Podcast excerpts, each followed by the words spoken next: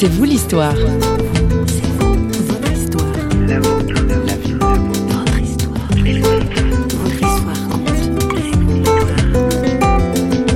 ce groupe très important, puisque c'était le premier du monde aux États-Unis, en fait, c'est un, groupe d'intermédiaires. Donc les grands risques, ils étaient pris par les assureurs et les réassureurs, pas par nous même si on en prenait. Mais dans toute entreprise, vous prenez des, des risques. Et moi, je crois qu'il n'y a pas de progrès possible sans prise de risque, intelligent, calculé, vu, mais qui vous permettent de progresser. Et il y a aussi, euh, inévitablement, un certain nombre de choses qu'on s'empressera d'oublier et qui ont été des risques peut-être un peu trop forts et qui, où là, on s'est planté. Parle foi et business aujourd'hui dans C'est vous l'histoire. Bonjour. Vincent Rédier a été un patron heureux et ce ne sont pas les risques du métier qui lui ont fait peur. Son père était déjà dans les assurances, le fils a repris l'affaire, le cabinet de courtage Leblanc de Nicolet. Vincent Rédier est ensuite devenu PDG de la filiale française du premier groupe mondial de réassurance. Au micro de François Sergi, notre invité confie ses convictions chrétiennes bien ancrées, des convictions confrontées au dur monde du travail. Vincent Rodier, bonjour. Bonjour. Vous êtes l'auteur d'un ouvrage qui s'intitule Patron, euh, nom de Dieu. Patron, nom de Dieu. Alors, c'est un titre assez osé. Est-ce que c'est un, clin d'œil à, euh, à l'ouvrage de Maurice Clavel, euh, Dieu et Dieu, nom de Dieu C'est osé. Vous êtes donc catholique pratiquant, chrétien. Franchement, c'est du euh, le blasphème est d'actualité. Euh, oui, alors c'est pas du tout du blasphème. Bien évidemment, c'est un, c'est une espèce de pirouette, un peu accrocheur, c'est vrai. J'ai pas du tout pensé à Clavel à ce moment-là. J'ai pensé que c'était important de lier très fortement ce mot de patron avec le Seigneur, parce que je déteste par contre l'expression qui avait été des titres proposés, des expressions patron chrétien. On n'est pas patron chrétien, on est patron et on est chrétien j'ai jamais entendu dire euh, un commerçant chrétien, patron chrétien. Donc, je trouvais que c'était mieux de mettre comme ça. Et ça accrochait quand même pas mal. Ça choquait. J'ai même eu un peu peur que les autorités religieuses n'apprécient pas. On verra bien. Qu'est-ce qu'ils ont, les patrons, pour que vous les... Cette interpellation au patron, pourquoi? J'ai toujours été très impressionné par les conversations que je pouvais avoir avec un certain nombre de mes amis qui étaient responsables d'entreprise et qui me disaient toujours, euh, bon, je, suis croyant, mais ma vie, elle est divisée. J'ai ma vie de famille, ma vie religieuse, ma vie sportive euh, et ma vie professionnelle. Et ça, c'est une des questions qui s'est énormément posée à moi en me disant je ne ferai jamais ça. Je peux pas supporter. Je peux pas supporter de ne pas avoir qu'une vie. Et mon but dans ce livre, mon but, c'est de montrer comment on peut unifier sa vie d'une façon cohérente en étant, euh, en même temps, on n'est peut-être patron, on peut être autre chose, mais en étant d'abord chrétien. Vous avez sans doute eu un modèle ou des modèles, enfin un modèle euh, familial en la personne de votre grand-père maternel, Léon Chapuis. Ça a été un, modèle pour moi en même temps que je ne l'ai pas connu. Il était mort quand je suis né, mais j'avais toujours été très frappé. Chaque fois qu'on m'en parlait, de son ouverture d'esprit, de son ouverture sociale qui était considérable, puisqu'il a mis en place un nombre de choses très fortes comme les congés payés, les congés de maternité, bien avant que la loi n'intervienne là-dedans, et qu'il avait donc cette espèce de joie de vivre en même temps qu'il était patron. Alors, il était bien sûr, c'est un monsieur, euh, du siècle dernier, je dirais presque. Oui, du siècle dernier de toute façon, et même peut-être un peu du, un petit bout de celui d'avant, qui vivait une vie religieuse extrêmement classique, puisque c'était l'époque où, euh, bon, bah, dans la vie sociale, euh, on, était en même temps catho et on allait à la messe ce dimanche. Mais il a toujours eu des comportements profondément ouverts. Il avait une très belle situation, il avait monté des usines importantes et tout, et il n'a jamais, jamais mis en place une vie de luxe comme on pouvait l'avoir à cette époque pour ses filles. Il avait sept filles qui ont eu des vies très simples et qui donc nous ont transmis une ouverture d'esprit formidable de sa part.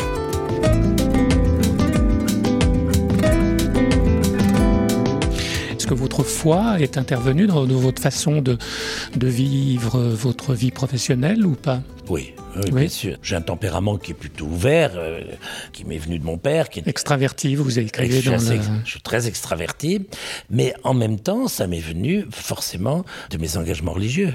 Où je ne pouvais pas ne pas voir euh, en face de moi euh, des hommes et des femmes et, non pas des employés. Vous avez aussi une particularité dans votre parcours professionnel, c'est que vous aimez le, risque. Vous avez travaillé en fait dans un groupe d'assurance, de, réassurance, euh, donc c'est la gestion aussi des risques et vous aimez ça. oui, alors d'abord moi mon métier m'en a pas donné beaucoup parce que j'étais ce groupe très important puisque c'était le premier du monde aux États-Unis à partir de le, deuxième groupe.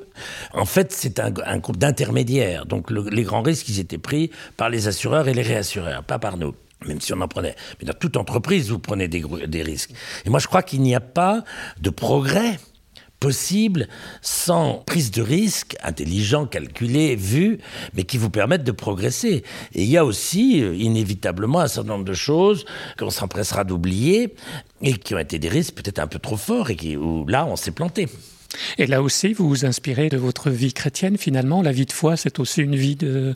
où il y a du risque, où on va un peu à l'aventure. Oui, euh, c'est ça, dans la confiance en Dieu. Mais... Oui, on va à l'aventure. Surtout, il y a des moments où on ne sait vraiment pas ce qui nous arrive, on ne comprend pas. Et on est obligé de faire confiance en disant, bon, bah, je verrai bien plus tard.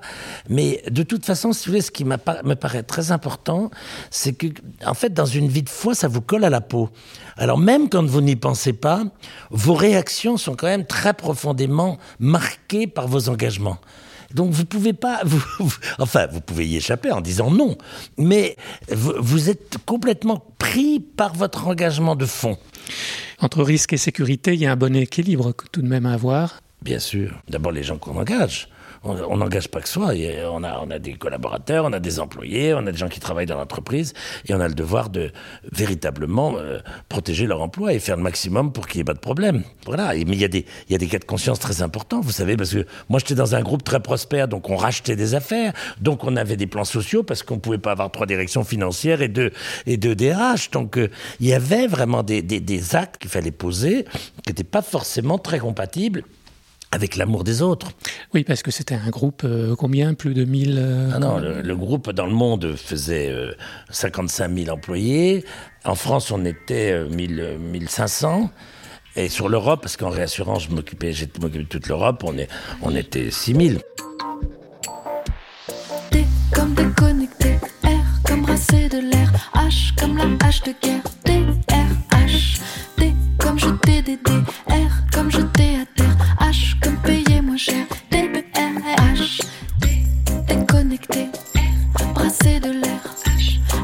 de guerre. H jeter des dés, jeter à terre. Payer moins cher. H ils n'ont qu'un objectif. De nouveaux objectifs. Et tant pis si ça casse. Et tant pis si ça tue.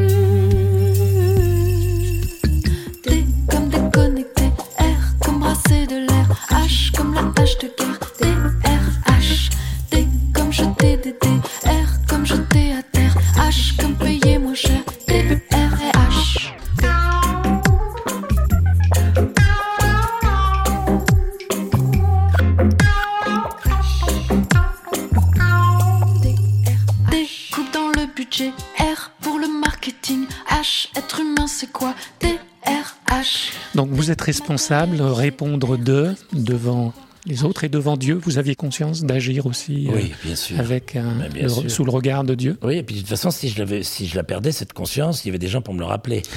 Parce que vous savez, l'indulgence n'étant pas la marque de française la première, vous savez, moi, il m'est arrivé de recevoir des lettres, euh, parfois mal juste, pas justifiées, mais où il y avait, pour un diacre, bravo. et là, vous êtes moyen, vous sentez moyen. Vous regardez, vous dites, est-ce que vraiment je suis dans, le, dans la bonne ligne? C'est pas obsessionnel, hein on se laisse porter, puis les autres, vous, les autres sont là. Hein. Vous savez, on fait rien pour soi, on fait rien seul. On est entouré de tas de gens, et ces gens vous rappellent, même si eux s'en rendent pas compte, ils vous rappellent à l'ordre.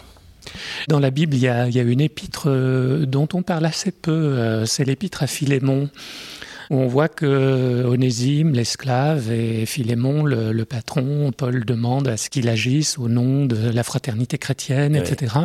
Est-ce que ce genre de situation, vous avez pu rencontrer des employés ou des cadres où vous êtes senti des liens euh, de fraternité spirituelle aussi oui. ou pas? Oui. Alors, au niveau ça change les rapports du au coup? Au niveau de la direction de ma boîte, moi j'ai eu, la grâce, c'était une vraie grâce, de pouvoir en, embaucher des gens qui étaient engagés. Mais je ne le savais pas au moment où ils sont rentrés. Et notamment, j'avais un directeur général, donc mon numéro 2 pendant des années, qui était un garçon qui était un protestant extrêmement convaincu et, et pratiquant, mais qui pensait c'est vous dire comment était la société française il y a de nombreuses années, qui pensait qu'il valait mieux pas qu'il le dise parce que ça risquait de lui poser des problèmes. Quand il m'en a parlé beaucoup plus tard, il m'a dit, vous comprenez, je me disais, si s'il y a un, cambriolage, dans un, un, vol ou des détournements dans la boîte, on va aller chercher le parpaillot, on va dire c'est lui, parce que comme la direction de la maison était assez calotine, donc il se disait ça.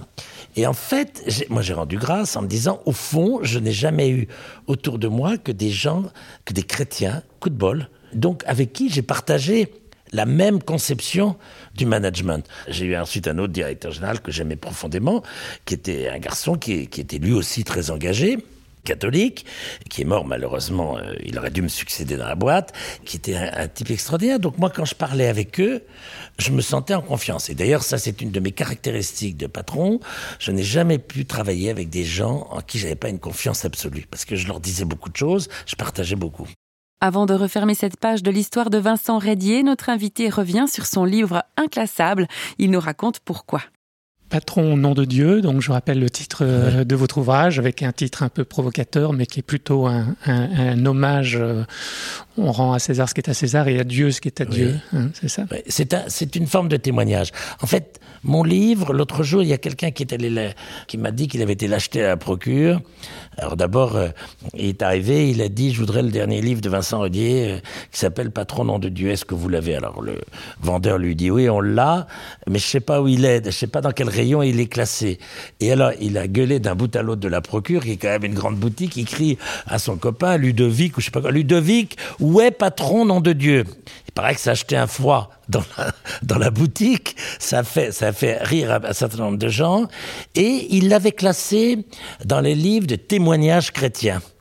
Et finalement, ça pouvait être pas mal. C'est une forme de témoignage plutôt sur la façon de gouverner, sur la façon même d'élever les enfants. J'en parle parce que les enfants de gens très religieux sont souvent, ils disent, euh, les parents nous cassent les pieds avec leurs histoires de Jésus, et ils sont plutôt dans le sens inverse. Moi, j'ai eu la chance que mes enfants euh, aient suivi une ligne de ce genre-là, pas la même du tout, mais euh, soient vraiment, aient reçu cet héritage et l'aient accepté.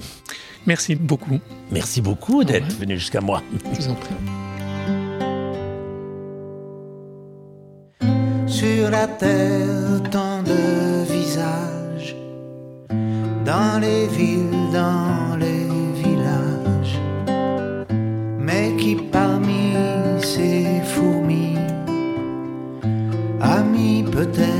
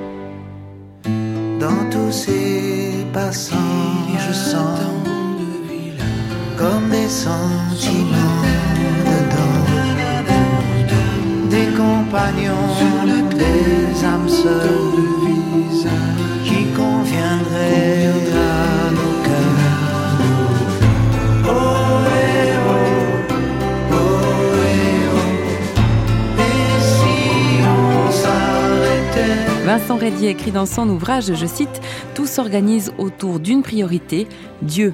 Oui, Dieu est une priorité, il n'est pas toujours facile de la respecter. Chaque fois que je le laisse faire, j'éprouve le sentiment puissant que mon chemin devient cohérent, qu'il s'enrichit et se simplifie à la fois.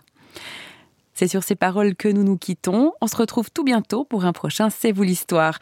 Vous pouvez nous retrouver sur parole.fm ainsi que sur les réseaux sociaux où nous sommes présents. À très bientôt.